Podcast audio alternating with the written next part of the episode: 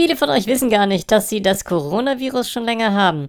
Eines der Symptome ist nämlich keinen Geschmack zu haben. Denkt mal drüber nach.